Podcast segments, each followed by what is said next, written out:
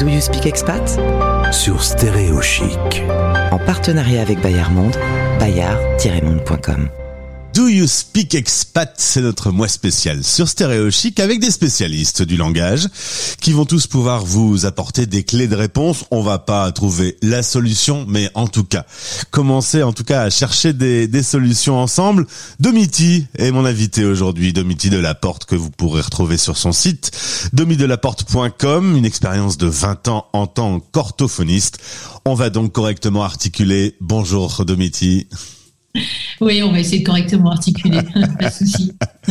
Alors, tu es basé en Allemagne de, depuis euh, ton chez toi. Tu euh, réponds à des problématiques avec des expats un peu partout autour de la planète. Et il faut bien dire que le maintien du français à la maison, quand on est loin de l'Hexagone, c'est pas toujours simple. Effectivement, alors moi c'est quelque chose que je connais bon à titre professionnel parce que j'accompagne des familles francophones expatriées et aussi des enfants issus de couples mixtes depuis euh, six ans maintenant en ligne. Euh, mais je suis moi-même mère d'enfants qui sont trilingues. Donc effectivement, c'est vrai que euh, maintenir le français, en tout cas dans, le cas de ma famille, c'est quelque chose qui a toujours été au cœur des discussions, j'allais dire conjugales avec mon mari. et c'est un travail de longue haleine entre guillemets. Mais qui dit travail dit pas forcément que ça doit être pénible. Alors, on aura des réponses à moitié d'orthophoniste, à moitié de maman, du coup. Exactement. Je, honnêtement, je ne peux pas dissocier l'un de l'autre. Ça, c'est impossible. Alors, premier euh, problème, il s'agit d'un problème d'articulation. Votre enfant ne sait pas dire le son che, il prononce us. C'est euh, le grand problème de notre langage qui est quand même très compliqué. Il a un cheveu sur la langue, il zozote. Tous ces problèmes d'articulation, qu'est-ce qu'on fait? Alors ça, c'est euh, quelque chose qui revient souvent en, en, en, en consultation. En fait, les parents me disent mon enfant n'articule pas correctement. Alors l'articulation, c'est vaste en fait. Hein. C'est vrai que chez les enfants euh, bilingues, euh, d'une langue à l'autre, on n'a pas exactement les mêmes sons et les mêmes positions articulatoires. Euh, donc moi, je dis souvent vérifiez que votre enfant parle en fait avec des natifs de la langue, hein, si c'est possible. Comme ça, il a, il a un modèle auditif qui est par rapport à, la langue qu'il va apprendre et vérifier aussi l'audition en fait tout simplement. Vérifier que votre enfant entend bien parce qu'il y a de fortes chances que quand on entend bien on va pouvoir progressivement euh, reproduire les sons correctement. L'articulation je vais pas trop m'y attarder parce qu'en fait c'est quelque chose ça, ça, dépend vraiment de l'âge ça dépend du contexte. Euh, moi j'ai toujours tendance à dire si les parents s'inquiètent outre mesure, honnêtement, ça vaut la peine qu'ils aillent euh, consulter un spécialiste parce que soit il n'y a rien du tout, ils ont besoin d'être assurés et en une séance c'est réglé, soit effectivement il y a quelque chose et dans ce cas-là on commence euh, de manière précoce et puis euh, et puis tout va bien quoi en fait. Hein. Pas pas un grave problème dans la mesure où l'enfant en fait peut parler. C'est juste l'articulation, c'est l'enrobage entre guillemets on va dire.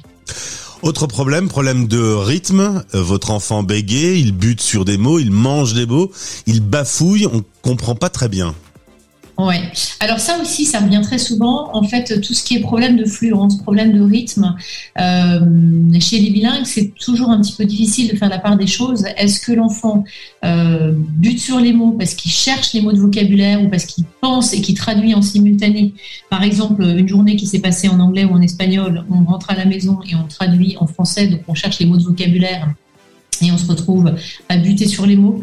Euh, donc ça, ça, nécessite en fait une, consultation en général parce que euh, les parents, alors soit le, cas est marqué, c'est-à-dire que l'enfant euh, parlait normalement, j'ai envie de dire, et se met à bégayer, bredouiller parce qu'il a eu quelque chose, parce qu'il y a du stress, ou parce qu'il a eu un choc euh, quelconque, et dans ce cas-là, effectivement, on consulte. Euh, soit c'est vraiment un, bredouillement, on va dire, ou, des problèmes de fluence et de rythme, et des petits stops et des petits accros de langage, vraiment parce que l'enfant est, dans une espèce de traduction ou, ou qui manque de mots de vocabulaire. Hein, ça, ça, ça se voit régulièrement, ça. Mais quand on parle de langue couramment, le cerveau a, un langage disponible.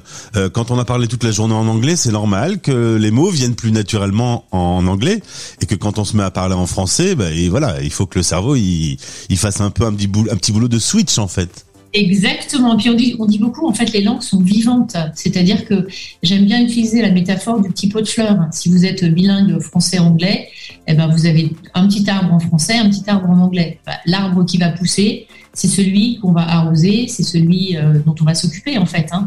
Donc si on parle plus en nombre d'heures et avec un nombre de personnes euh, dans une langue, bah, cette langue-là va être entre guillemets plus forte parce qu'elle va être plus investie. Ce qui arrive souvent aussi, c'est euh, le vocabulaire, par exemple pour des enfants scolarisés en anglais tout le vocabulaire scolaire, le library book, l'advisor, le principal, le teacher, tous les, mots de vocabulaire liés à l'école, l'enfant ne va pas nécessairement les connaître en français. On ne sait pas comment on dit un cahier de texte, la cantine, la récréation. Tous ces mots de vocabulaire, en fait, quand on les fait dans une langue, eh ben, on, a besoin d'un petit, un petit traducteur automatique. Et en général, c'est le rôle des parents, en fait, hein, de reformuler et de donner les, les mots de vocabulaire. Ou alors d'accepter que l'enfant parle franglais, euh, c'est-à-dire qu'il mélange un peu les deux et que c'est ok dans ce contexte-là, c'est pas non plus une grosse catastrophe.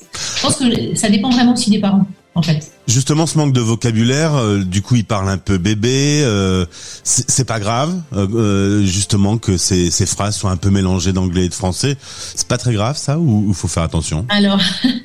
je dirais jamais si c'est grave ou pas grave, en fait, parce que c'est dans l'absolu. En fait, tout est grave si on décide, d'y mettre une attention entre guillemets. Euh, moi, je dis c'est pas une question de est-ce que c'est embêtant ou pas embêtant ou est-ce que c'est dans la norme ou pas dans la norme. En fait, c'est pas ça le focus.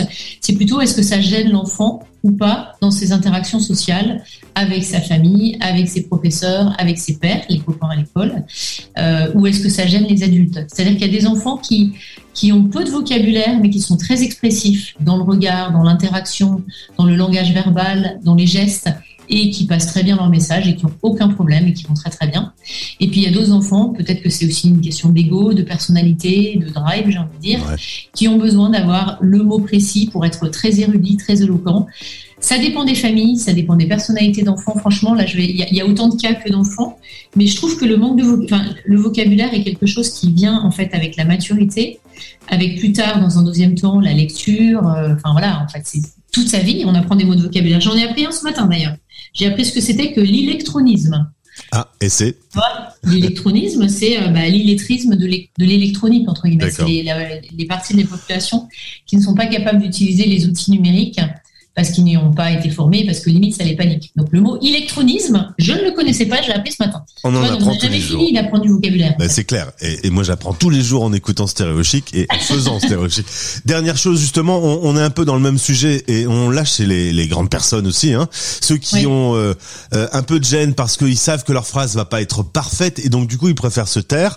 Ou les gens comme moi, je me souviens d'un voyage en Allemagne où je parlais très très mal allemand et je montais sur euh, une petite marche et je parlais un peu en français, un peu en allemand, un peu en anglais et un peu beaucoup avec les, les gestes. Et moi, ça me dérangeait pas que ma phrase elle soit mal construite. Mais voilà, ça c'est vraiment lié au caractère de la personne. Ah, totalement. Alors, c'est lié, je pense, à la personnalité. Il y a des gens qui sont expressifs et des gens qui sont un peu introvertis. Bon, il y a la, génétique, la personnalité, c'est évident. Après, je pense qu'il y a l'éducation aussi et le modèle parental. C'est-à-dire que un enfant qui a toujours vu ses parents euh, parler euh, sans trop se soucier du regard des autres aura peut-être tendance à, à, faire de la même manière. Je pense que ça, c'est vraiment des, des personnalités. Moi, j'ai tous les cas de figure et parfois des enfants différents dans la même fratrie.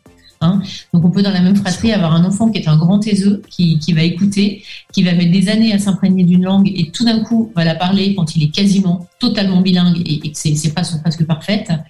Euh, pareil, les expressions, euh, le sens propre, les blagues, l'humour, ça c'est très très, ça dépend d'une famille à l'autre en fait.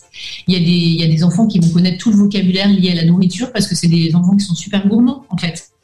Euh, d'autres enfants qui vont connaître le vocabulaire du sport parce qu'ils adorent le sport. Et parler, c'est naturel en fait. Pense que parler, c'est quelque chose d'extrêmement intime qui euh, ne peut pas se dissocier de la personnalité, en fait, de la personne. En tout cas, si euh, vous repérez qu'il y a peut-être un petit problème mécanique, euh, un petit problème dans l'articulation, la restitution des mots, n'hésitez pas à, vous tourner vers un orthophoniste, forcément, qui va pouvoir tout de suite vérifier qu'il y a, qu'il y a ce petit souci qui peut se mettre en place et le corriger rapidement. Et puis, si on veut en savoir plus, tu es présente sur tous les réseaux sociaux. Les liens sont dans ce podcast. Merci beaucoup d'avoir été avec nous sur l'antenne de Stéréo Chic. Eh ben merci Gauthier et bonne journée. Do You Speak Expat? En partenariat avec Bayard Monde, abonner les enfants à nos magazines, c'est maintenir un lien avec la France, sa langue et sa culture. Do You Speak Expat? Sur Stéréo Chic.